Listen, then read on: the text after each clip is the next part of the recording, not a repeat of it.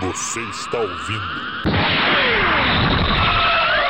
Dois Nerds e uma Bíblia. Seu podcast de teologia e cultura pop.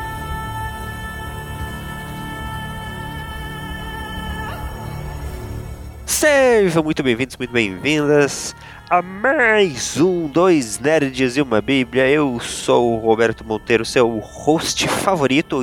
Espero que eu seja seu host favorito. É aqui comigo eu tenho meu querido amigo, meu querido nerd, Lucas Ferreira. E aí, pessoal, beleza? Olha, só mais animado dessa vez. Isso é um milagre, hein? A gente vai Isso- tentando mudar de vez em quando. Eu, eu confesso que todos os dias, quando eu acordo pra gravar esse podcast, meus amigos, que eu agora mais cedo do que eu tô acostumado. O Lucas não, ele acorda cedo mesmo, mas eu não. Eu me arrependo todos os dias profundamente. Eu levanto amaldiçoando a minha vida. Que pensando horror. assim, Deus, por favor, faz isso valer a pena. Vai valer, vai valer. Aí eu sento aqui, converso com meu amiguinho e as coisas já valem muito a pena. Isso. E o pessoal, se Deus quiser, vai comentar, curtir e vai mostrar que vale mais a pena ainda. Então curta, não deixa a gente abandonado aqui, não estamos acordando cedo pra gravar esse negócio. Por favor, por favor. Nós precisamos fazer todo um planejamento para termos conteúdo em adiantado. Então, você que está ouvindo aqui com a gente esse nosso quarto episódio, a gente está gravando ele ainda antes do lançamento do primeiro. Então, estamos fazendo tudo isso de forma muito preparada para ter conteúdo para vocês, né? Então, ainda estamos um pouco no escuro quanto a feedback, mas isso vai passar. Daqui a pouco as coisas melhoram.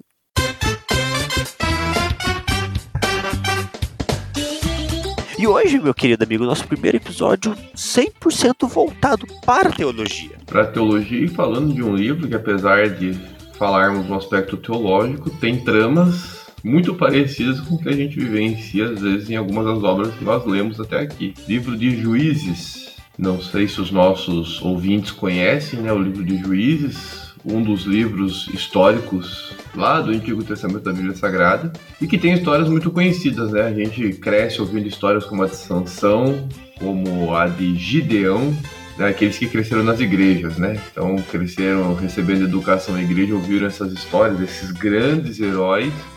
Mas quando a gente lê o livro de Juízes, eles não são heróis tão bonitinhos assim, conforme a gente ouve muitas vezes nas, nossa, nas nossas escolinhas das igrejas. Eu acho que o livro de Juízes é um dos maiores choques que a gente pode ter dentro da- de uma leitura bíblica, assim. Juízes é um choque, é uma coisa meio até bizarra do que a gente imagina que é, ai, palavra de Deus, é uma coisa boa. Mas quando a gente lê Juízes, a gente vê ali a humanidade do povo, né, aflorada. Os nossos ouvintes vão começar a conhecer a gente conforme o tempo passar. Mas assim, é, o Lucas, ele é mestre em teologia, então professor universitário, eu ainda tô na minha caminhada. Ele é um cara que sabe dar aula de qualquer assunto, obviamente, é um ótimo professor. Mas ele tem um apego pelo Antigo Testamento. E eu acho que isso faz parte, assim, é uma característica nerd de ser. O cristão nerd, normalmente, ele tem um apego pelo Antigo Testamento. Exatamente por ele ter essas semelhanças narrativas, ele ser em sua maioria livros históricos, com enredos, com personagens, dá até para arrancar algumas jornadas do herói ali de dentro com facilidade. É, Então a gente acaba tendo essa preferência pelo Antigo Testamento, se vincula mais por uma questão de gosto literário mesmo, porque a Bíblia é um baita de um livro né, de uma literatura, pra fazer uma exploração gramatical dentro dele e tudo mais. É, então a gente pega o livro de juízes, assim, a gente tá em casa e a gente gosta muito, mas isso não significa que a gente não vai trazer Novo Testamento, tá? Podem ficar tranquilos que a gente vai trazer Novo Testamento sim, porque a Bíblia é a palavra de Deus como um todo. É, o, o grande, a grande diferença do antigo pro novo, que eu acho que torna mais palpável para nós essa diferença, é que o Antigo Testamento ele fala de histórias reais. Então são ficções, é, são muito semelhantes às ficções que nós lemos. Porque são histórias concretas, são personagens nebulosos, que não são bem preto nem branco, estão nessa escala cinzenta, tentando ali ser heróis, mas não conseguindo ser heróis. Esses são os personagens do Antigo Testamento. No Novo, a gente tem algo mais conceitual, né? Então, é não, é, não é tanto, não são tanto narrativas a respeito de eventos, mas são textos é, com argumentos tentando defender ideias sobre graça, sobre fé, sobre salvação. Então é algo mais. É, é nerd também, mas é um nerd mais intelectual, uma leitura mais filosófica, talvez, para quem não tem tanto contato com o texto bíblico, uma leitura mais filosófica, exige mais dessa parte de entender conceitos, definições. O Antigo Testamento você tem que ter paciência de ler um livro de histórias. Né? Então vai ter descrição de lugares, descrição de espaços, vai ter apresentação de personagens, esses personagens vão estar envolvidos numa trama, né? E tudo isso sempre é bom sempre frisarmos, né, amiguinho? Tudo isso é, nós, nós cremos que tudo isso por trás da Bíblia como palavra de Deus. Então essa é a nossa premissa aqui, nós cremos na Bíblia, somos cristãos, cremos nela como palavra de Deus, inspirada por ele, mas que tem esses recursos literários para tornarem o texto mais compreensível para nós leitores, que não estamos vendo a história, mas estamos lendo ela muitos anos depois e conhecendo um pouco mais a respeito de Deus e de como ele se relaciona com a sua criação. É, uma coisa que a gente faz quando a gente vai ler um livro de fantasia é buscar o mapa, né? Primeira coisa, assim, um bom livro de fantasia tem que ter mapa, né? Sempre. A maior, a maior crítica que eu recebi do meu é esse. Ah, faltou um mapa. Isso. É, eu sei, eu sei. e, e, aí a, a, minha pergunta é por que, que a gente vai ler a Bíblia e não ler mapa? Não busca o mapa para entender o que, que acontece ali, né? O livro de Juízes é um livro que vale muito a pena você dar uma olhada no mapa ali para entender os dramas políticos de onde que tá acontecendo cada evento e entender quando tá acontecendo cada evento. Então vamos entrar no livro. Vamos falar um pouco de Juízes. O meu grande questionamento aqui que eu, que eu levantei no nome do, do nosso episódio e que eu já jogo pro meu amigo e ele que vai desenvolver como que ele vai tratar isso aqui é assim, juízes. Para quê? Né, qual que foi a grande ideia de Deus nesse método político administrativo do reino de Israel?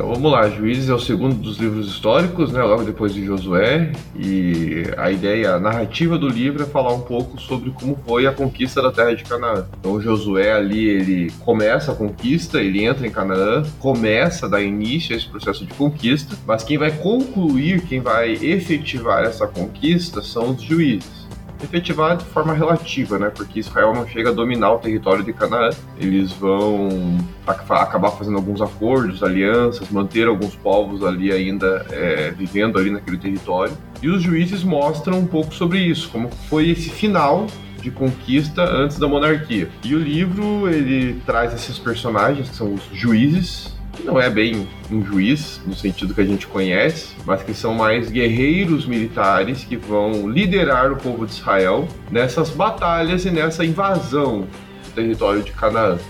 Então é um livro com bastante guerras, muitas vitórias, muitas derrotas também.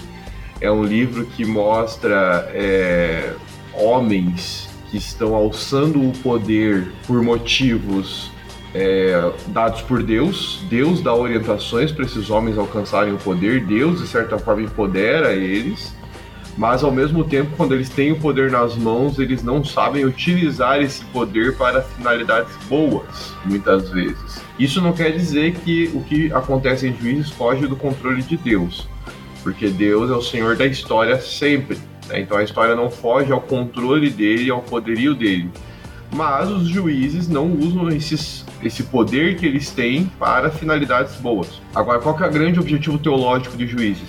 É mostrar que o povo de Israel não consegue seguir as ordens de Deus, mostrar que o povo de Israel é falho, mostrar que os líderes de Israel são falhos, que eles não têm força para conseguir alcançar o bem, a salvação, não conseguem alcançar a redenção das suas vidas. A Bíblia ela quer trazer para nós, ela apresenta Deus para nós. Então, todos os livros bíblicos, a gente tem que tentar entender o que, que ele quer nos ensinar a respeito de Deus. Então, o livro de Juízes quer nos mostrar que nós, seres humanos, somos falhos. E por mais que a gente tente alcançar nossa redenção, nós não conseguimos. Nós dependemos da graça e da misericórdia de Deus. Nós precisamos obedecer a Deus e apenas assim a gente consegue a nossa redenção. Por isso que acaba sendo um livro muito sanguinário e muito violento, porque são homens que estão tentando alcançar a redenção segundo seus próprios conceitos, segundo suas próprias verdades, segundo seus próprios objetivos. E isso apenas os afasta cada vez mais de Deus, porque eles não conseguem alcançar essa redenção. É, e aí o livro vai mostrando uma decadência de juízes. Nós começamos com um juiz muito poderoso, né? Primeiro juiz, que é o Otoniel, que é uma referência de juiz, e nós temos um último juiz, que é um, o juiz mais decadente de todos, pelo menos no livro, né? Que é o Sansão, que é o, ápice da decadência de um juiz. Então você tem um juiz que é cheio do Espírito de Deus, que é o caso do Otoniel, você tem um juiz que, apesar de ser forte e de ser chamado por Deus, não é um exemplo de liderança. Mas acho que eu entendo que é mais para isso aí que um panorama bem rápido aí para o no nosso podcast a respeito do livro de Juízes, sobre as razões dele existir. Muito bom, muito bom. Juízes, então, ele é, ele, ele é isso, ele é um ajuntado de histórias. Né? E às vezes eu acho que isso pode ser um pouco confuso para quem tá lendo e não tá muito acostumado com, com uma loucura narrativa. A gente vê, às vezes. Eu, eu fico pensando assim, na, na, leitura bíblica, né? Às vezes, se a gente não faz uma leitura sequencial da Bíblia, ou se a gente não faz uma leitura constante da Bíblia, quando a gente pega os juízes para ler de forma aleatória, dificilmente a gente vai parar a leitura em juízes e ler o. A gente pega metade da história, ou a gente não sabe exatamente o que que tá acontecendo, quem que tá acontecendo, em que momento que tá acontecendo. Então eu acho que, para mim, isso é um grande desafio em juízes. É você entender o contexto maior, né? Exato. Em que momento que está acontecendo isso? Foi logo depois de, de Josué? Demorou quantos anos para acontecer isso? E mais, alguns eventos em juízes acontecem simultaneamente. Isso. É. Então, Sansão, que foi o último, por exemplo, pô, Sansão liderou Israel inteira, né? Não, só um pedaço. Né? E eu acho que isso é um grande desafio para a gente conseguir entender, se localizar ali e desenvolver essa leitura. O livro de Juízes, ele, no, no tempo, né, ele vem logo depois do, do Josué, sim, né? A liderança de Josué vai ser a última liderança é, centralizadora, vamos dizer assim, uhum. uh, por um tempo. Ele vai ser o Josué, o herdeiro de Moisés, na liderança do povo de Deus. Ele vai comandar aí o povo de Deus na conquista de Canaã. Apesar disso, tanto em Moisés quanto em Josué já há uma liderança de anciãos, né? A gente tem esse acesso a essa informação de forma indireta pelo texto. Eles já são liderados por anciãos que comandam cada uma das tribos de Israel. Então, nos juízes, quem lidera o povo são esses anciãos, né? são os chefes de cada uma das tribos. Então, quem são esses juízes? São esses generais que surgem de tempos em tempos para libertarem o povo de Deus da opressão, porque o livro de Juízes ele tem uma trama cíclica. Né? Então, você tem o povo de Israel, ele tinha uma ordem. O povo de Israel recebeu uma ordem quando eles invadiram Canaã. Eles deveriam tirar todos os povos de lá, exterminar todos os povos de lá e permanecer como um único povo reinando em Canaã. No entanto, lá com Josué já eles começam a tecer acordos com esses povos que habitam Canaã. Eles não eliminam todos os povos, eles fazem alianças. Então eles falham na, no cumprimento da missão de exterminar todos os povos. Com isso, eles começam a comprometer a sua fé em Deus. Eles começam a adorar outros deuses, eles começam a fazer alianças com povos estrangeiros, e isso vai fazer com que eles adorem os deuses desses povos. E aí, quando eles começam a se afastar de Deus por conta disso, eles são. É, eles sofrem consequências. Eles acabam sendo oprimidos por outros povos, por exemplo. E aí, quando eles são oprimidos, eles se voltam para Deus. E aí, no que eles se voltam para Deus, Deus levanta um juiz, levanta esse general, esse libertador, que vai liderar o povo militarmente para sair desse quadro de opressão. Quando que tudo isso está acontecendo? Então, é logo depois que Josué conquista a terra e até antes da monarquia ser estabelecida em Israel, com o rei Saul. Então, esse intervalinho vai ser esse período que a liderança de Israel é uma liderança tribal, feita pelos anciãos. De vez em quando eles vão sofrer com essas alianças. Não é uma nação ainda, é importante também frisarmos isso. Israel não é uma nação ainda. Eles são, na verdade, um povo composto de várias tribos. Não há uma organização é, política e social ainda no, no, no meio deles. É interessante a gente ver também, para quem gosta de histórias de ficção, entender como funciona a evolução, né? O, o, universo ele tem que ser sempre bem construído, né? A Bíblia, que é a palavra de Deus, ela também vai fazendo essas construções. Né? Ela vai fazendo essa, essa construção de pensamento é, e evolução de povos, evolução de histórias, evolução de compreensões. O livro de Juízes ele começa com a liderança de anciãos, uma liderança de tribos. Ele tem esses juízes, tá? Que estão liderando eles e só depois isso tudo vai virar uma monarquia. Não é uma nação ainda, vai virar uma nação monárquica. São várias tribos. Por isso que Sansão, por exemplo, não é líder de uma nação, ele é líder de algumas tribos. Ele vai liderar militarmente algumas tribos. Gideão vai liderar algumas tribos. Débora vai liderar algumas tribos. E eles vão liderar de forma específica também, é um tempo. Eles vão ser líderes por, durante aquele conflito ali, eles serão líderes daquelas tribos para lidar com tais povos. Então é algo bem regionalizado, é algo bem é, em menor proporção do que a gente imagina às vezes. Até porque não haviam formas de domínio tão generalizado na época, né? De, de fazer uma comunicação que consiga chegar na, é, em Israel inteira. Até parte de Israel tava lá atravessando o Jordão e parte do outro lado do Jordão. Pô, toda vez atravessar o rio para fazer essa comunicação. Davi teve diversas vezes essa dificuldade. Então, não era fácil, não era mandar um zap, não era ativar um comando por, por rádio pro meu general que tá em outro lugar. A, é, é complicado. Então, a, era muito regional tudo, e não só Israel, né? Eu vou fazer um comparativo bobo aqui, ver se você acha que faz sentido esse comparativo bobo. Mas, assim, a, a situação de Israel tribal aqui em Juízes é muito semelhante com a situação do mundo de Guerra dos Tronos. Por quê? Porque Guerra dos Tronos a gente tem um reino, Westeros. E o Westeros é dominado por uma casa, por uma tribo, mas é tudo um povo só. Esse povo é dominado por casas e há uma disputa entre essas casas. A gente não tem em Westeros necessariamente uma diferença de nacionalidade. A gente tem diversas casas. O que vai diferenciar um pouco mais são os Targaryens, que daí eles têm até aparências, detalhes físicos muito diferentes, e aí além da montanha, que daí é outra pegada. Mas querendo ou não, é tudo um povo só é o povo de Westeros, que é todo esse povo é vassalo do Trono de Ferro. Trono de Ferro que chama? Trono de Ferro. É isso aí. Todos os vassalos do Trono de Ferro. Que aí na guerra lá foi dominado pelos Baratheon, que tava com uma aliança com os Targaryen. Então, se a gente for olhar isso, é muito parecido com a situação, é, não só de Israel dessa época, mas de diversos povos dessa época, que ainda era uma época que estavam se formando, né? Então, se a gente pegar até a ideia de de cidades-estados que futuramente se tornariam nações é um pouco semelhante com isso. Então a gente tem várias cidades, algumas cidades mais importantes que outras, mas essas cidades estavam vinculadas às tribos de Israel. E eventualmente essas tribos viram a necessidade de um líder. Mas isso é uma história para outro podcast. então eu acho que não é tão longe de a gente for tentar observar um pouco do que a gente tem, assim, perto de ficções nossas, né? A gente consegue identificar um pouco isso é, e entender como funciona. E, e, mesmo assim, cada uma dessas tribos, se vamos pegar Westeros novamente, apesar de estar tudo vinculado ao Trono de Ferro, a muralha é basicamente um comando próprio. A gente tem ali nas casas, nas cidades de cada casa, cada casa ali dentro da sua cidade é quase um comando absoluto.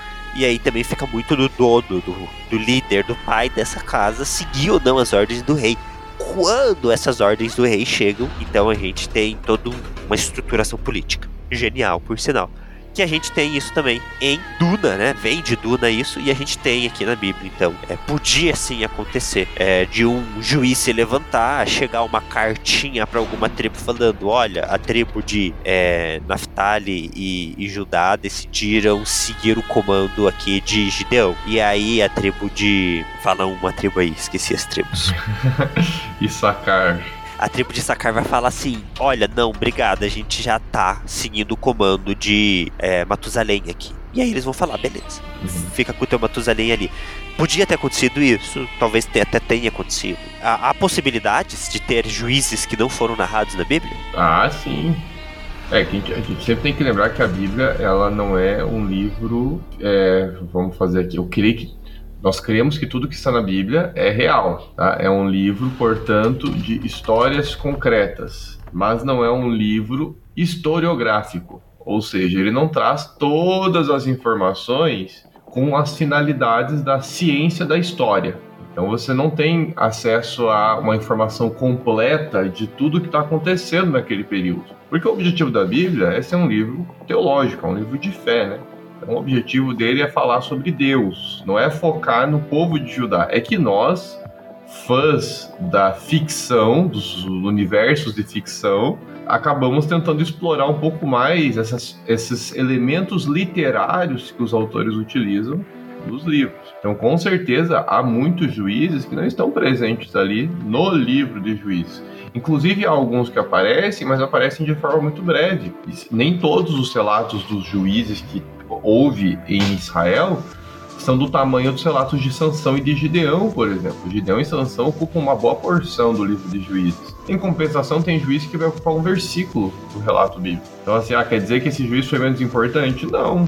Mas para os fins de apresentar Deus e apresentar uma teologia, né, apresentar como quem é Deus e como ele se relaciona com o seu povo, falar de Gideão e de Sansão era mais pertinente. Né? E os outros juízes ficaram de fora, ficaram no, no, mistério aí para nós tentarmos criar hipóteses de quem eles são. Então deve ter tido sim outros juízes. E isso dá pra fazer até uma ponte com a ficção. Obras como Guerra dos Tronos mesmo, Duna, que nós já mencionamos aqui, ou até Senhor dos Anéis, essas obras densas, né, de universos densos, muitas vezes o autor Duna faz muito isso. O autor ele vai contando uma história e ele pensa que a gente tem acesso a trocentas informações, né? Tudo que já aconteceu antes. Ele pensa que nós conhecemos os conceitos, conhecemos tudo em detalhes. Aí as histórias de ficção em geral vêm acompanhadas com um anexo, com uma nota de rodapé que vai nos ajudando, né? Duna, por exemplo, acho que é difícil porque Duna não traz isso muito, muito didaticamente. Ele quer que a gente fique meio que tentando entender a história sem, sem ler as notas de rodapé e os anexos. O Tolkien já é um cara recheado de anexos. Tudo pro Tolkien tem que ter um anexo, contando uma história a mais dentro daquela história. E aí dentro do anexo tem outro anexo. E daí tem um monte de nota de rodapé para construir esse universo que tem essas. Na, durante o relato da história vai tendo esses, esses buracos, esses furos que precisam ser preenchidos. No caso, os juízes têm os buracos, mas não têm os anexos, né? porque ele não nasceu com essa finalidade. É quando a gente pensa na formação da Bíblia, né? É, houve um momento em que uma pessoa ou um grupo de estudiosos ali, talvez da época da monarquia, se juntou e fez esse juntado de histórias da época de juízes. Não existia um cara lá escrevendo: Isso daqui vai dar um livro um dia, vou fazer dinheiro em cima da história de Sansão. Não, não, não era nenhuma preocupação da época, essa é, é preocupação histórica, né? A gente tem hoje, a gente entende que tudo que aconteceu ontem já é história, ou seja, é relevante e é válido para armazenamento. E a gente está numa geração né? Aonde a opinião de todo mundo vale alguma coisa. Então todo mundo acha que a sua opinião é muito importante. Até por isso que estamos fazendo um podcast, porque achamos que a nossa opinião é importante. Estamos na época em que todo mundo tem direito de fala e a internet facilita isso. Então tudo é muito documentado. Não era assim naquela. Então houve alguém que em algum momento para algum objetivo, decidiu juntar essas histórias, que talvez fossem até histórias que eram passadas verbalmente, oralmente, nas reuniões de cada tribo. E isso que é interessante de a gente pensar também. Talvez o pessoal para lá do Jordão só foi saber da existência de Sansão na monarquia. Por exemplo, eu, tô, eu não tô falando que é isso, tá, gente? Eu não sou o historiador bíblico aqui, eu sou o cara da imaginação, sabe? Então, isso é muito legal. E a gente vê que alguém viu a necessidade de contar essas histórias. Por que que houve essa necessidade? Porque havia uma moral nelas que era relevante para construção e revelação divina. E esse é o objetivo da Bíblia. Todo momento bíblico principalmente no Antigo Testamento, é uma construção da revelação progressiva de Deus que vai culminar na cruz de Cristo. Então há nesses personagens o que? Princípios e elementos morais que fazem parte da nossa cristandade. A história de Sansão e Gideão talvez tragam mais desses princípios e foram mais relevantes, ou o, os autores não conseguiram ter em mãos os elementos históricos suficientes dos outros é, juízes para trazer para a história dele. Mas eu acho que esse é o ponto principal, né? A gente entendeu o que? A moral da história. Esses elementos de relação Deus e homem que a gente pode trazer para os nossos dias e que certamente quando citados ali na época de Jesus, eles eram feitos da mesma forma. Quando, quando Estevão cita os juízes, quando Paulo, Pedro citam os juízes, eles citam com essa, com essa moral, né? essa construção que chega até Jesus. Isso, e o, isso inclusive nos ajuda a entender porque tem questões que nós não podemos entrar no texto bíblico porque não é o propósito. Né? Então, a, um tema, por exemplo, que surge em Juízes, violência. É, nossa, o Deus da Bíblia então é um Deus de violência, é um Deus que aprova violência. Não é esse o foco. Eu não sei se esse não é o foco. Não, é, não adianta a gente ficar tentando entender isso, porque não é o foco. O foco é mostrar que no contexto de juízes a violência é algo comum. Então isso ele parte desse pressuposto, a violência é uma realidade, o domínio de terras é uma realidade e como Deus se revela dentro dessa realidade existente. E aí ele vai se revelando, né, um conceito bem básico que a gente estuda em teologia já no primeiro ano, né, que é a revelação progressiva. Esse Deus ele vai se revelando, respeitando esses aspectos culturais e históricos dos povos a quem ele está se revelando. Então, há, tem coisas no, no livro dos juízes que nós não vamos ter explicação do porquê que ah, Deus então é a favor da violência, como que a violência surgiu. Não é o foco. Não adianta a gente perder tempo, a gente tem que achar a lição. A gente tem que entender o que, que o texto está querendo nos falar a respeito de Deus. No caso ali, está mostrando que Deus é um Deus de graça e misericórdia, não um Deus de violência. Porque é um Deus que é, vê o seu povo se afastando e mesmo assim continua se compadecendo deles. Vê o seu povo rejeitando a sua revelação e ainda assim continua tendo misericórdia deles. E vemos um povo que tem um coração endurecido e que permanece cada vez mais longe de Deus. Essa é a intenção, essa é a lição. Outro conceito básico que a gente aprende logo no começo da faculdade, né, principalmente quando a gente começa a fazer as nossas primeiras hermenêuticas, é o, a verdade bíblica geral, né? Então, ah, mas no livro de Juízes eu vejo que Deus é muito violento, então Deus é violento não é assim que a gente define. Não é em cima de um texto, mas a gente olha o contexto bíblico geral. E a gente olha os ensinamentos gerais. Dá para entender o quê? Que dentro da realidade histórico-social ali, a violência era uma ferramenta. Jesus já era alguém que não praticava violência, mas ele também indicou em certo momento que seus discípulos andassem o quê? Com uma espada, uma faca. Por quê? Porque era uma proteção necessária para a época. Então a gente tem que fazer essa leitura da verdade bíblica geral e entender qual é o objetivo que a Bíblia ensina, qual é a moralidade, qual é as, as atitudes cristãs que a gente tem que ter dentro de determinados assuntos. A violência nunca é uma solução dentro do cristianismo. Nunca foi e nunca será. Dentro da construção de um povo, de uma época tribal, onde a espada falava mais alto, era a solução. Hoje, cristãos como somos, a violência não é uma solução.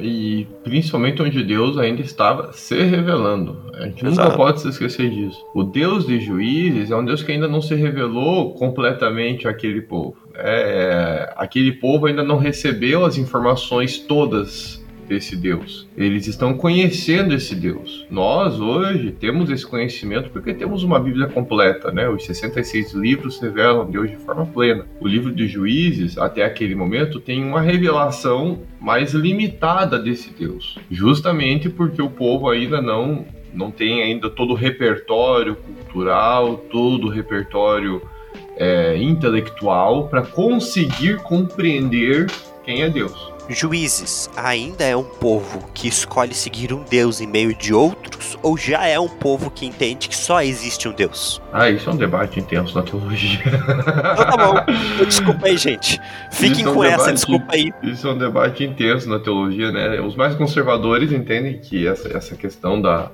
a monolatria ela nunca existiu, né, que sempre foi só o monoteísmo e tudo mais. No entanto, o texto nos passa uma impressão, na verdade, de que é comum naquele contexto o politeísmo, ou seja, você crer em vários deuses. A diferença é que Israel está tentando colocar dentro desse politeísmo a adoração a um Deus maior seria o, o deus Yahvé, né? O deus que se revelou para Moisés lá na sarça ardente. E aí os outros deuses, eles entrariam aí junto no, no repertório, né? Na, na, disputa, né? No panteão. É, outra questão que a gente tem que ter em mente, que é muito forte nessa época, são os deuses territoriais. Então, a, cada povo tem o seu deus que defende eles, né? Então, tem o seu deus encabeçando eles. É, o, o deus, por exemplo, do dos, dos Moabitas é o Camu, Camu, Camus, Camu, alguma coisa assim.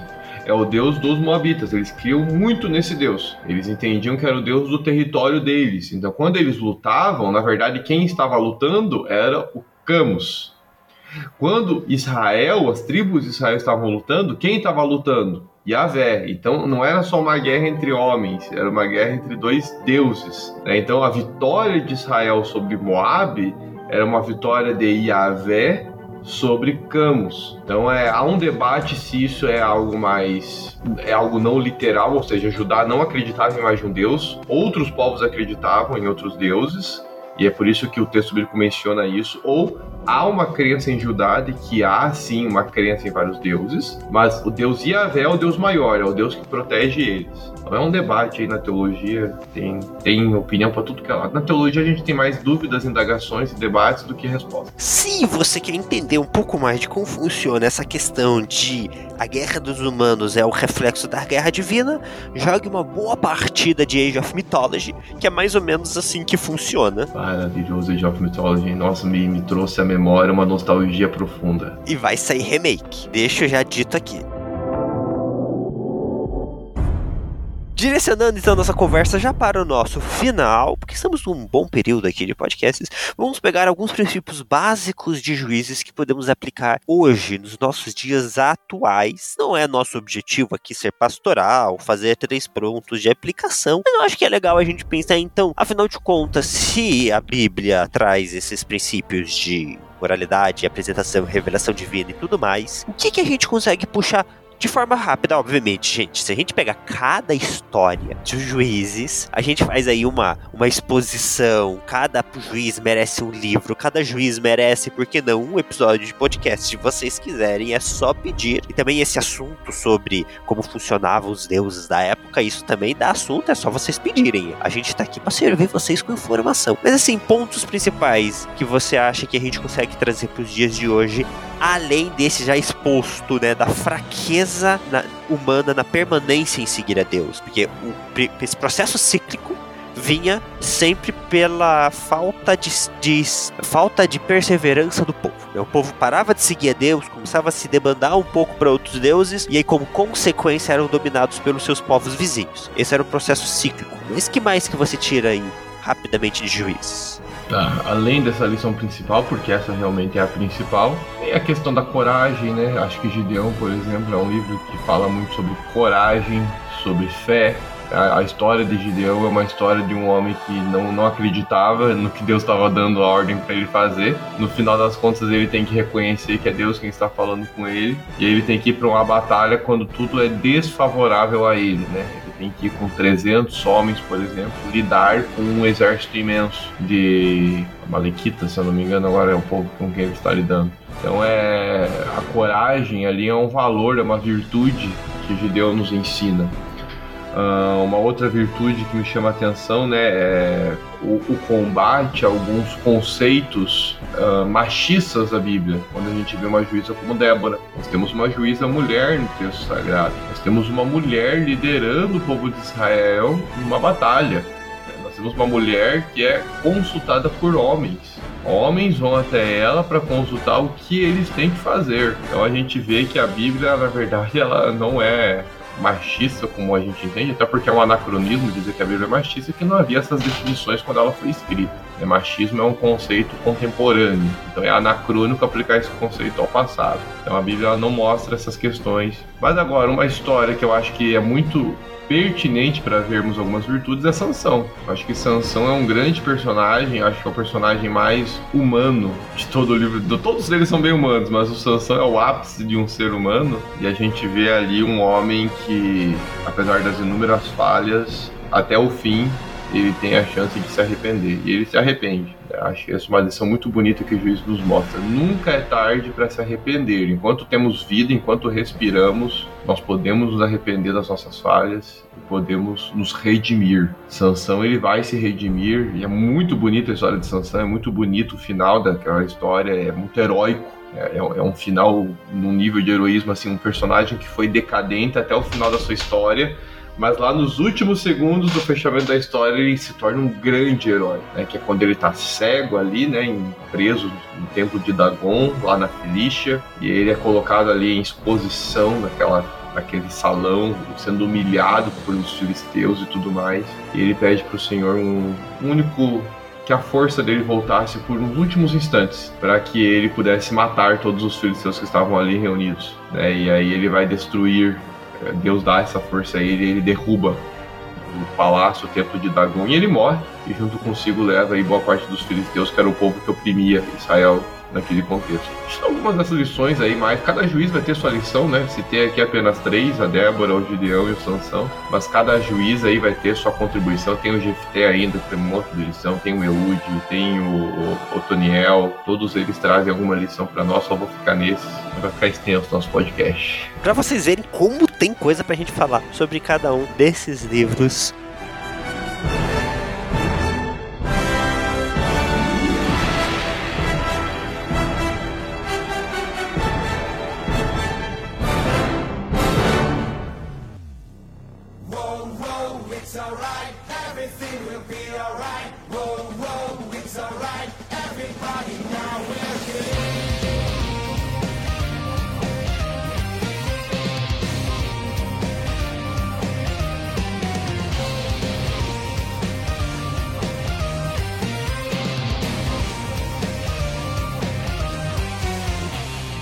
Eu quero agradecer profundamente você, querido viajante do tempo, querido presente do século 21 que está aqui ouvindo a gente, emprestando seu ouvido, talvez aí num ônibus indo pro seu trabalho ou lavando aquela louça legal. Obrigado por estar com a gente. Esperamos que esse conteúdo esteja te abençoando, que possa estar sendo de interesse seu, de crescimento seu, que você possa compartilhar ele, né? Como é um episódio mais bem teológico, compartilha. Compartilha com o pessoal da sua cela, compartilha com o pessoal da sua família, talvez aquele pessoal que não é tão nerd, não vai conseguir se vincular com os nossos outros conteúdos, mas aqui tá um conteúdo realmente que a gente vem compartilha é, do nosso coração, porque a nossa função aqui é servir a Deus e como professores o nosso desejo é que todos tenham conhecimento sobre a Bíblia. Meu amigo, muito obrigado pela sua manhã. Valeu, pessoal. Aproveitem nosso podcast, comentem, curtam, não nos abandonem, deem seus feedbacks para nós, e assim a gente pode ir melhorando aí atendendo também aos pedidos de vocês aí nos comentários. Valeu, Beto. Valeu. Como sempre, aqui embaixo você vai encontrar o link para as obras aqui citadas, se você quiser ajudar a gente, gente. Se, ah, eu já tenho, eu já tenho Duna, eu já tenho o Senhor dos Anéis, dá de presente. Isso. Pra alguém que não tenha. Ajuda a gente. Alguém e nos presenteia junto. Isso. Mas só de você estar aqui, você já está ajudando a gente muito. Segue os dois nerds e uma bíblia em todas as redes sociais que você encontrar que a gente está preparando conteúdo aí para colocar em todos. E a gente se vê semana que vem. Falou, um beijo para vocês.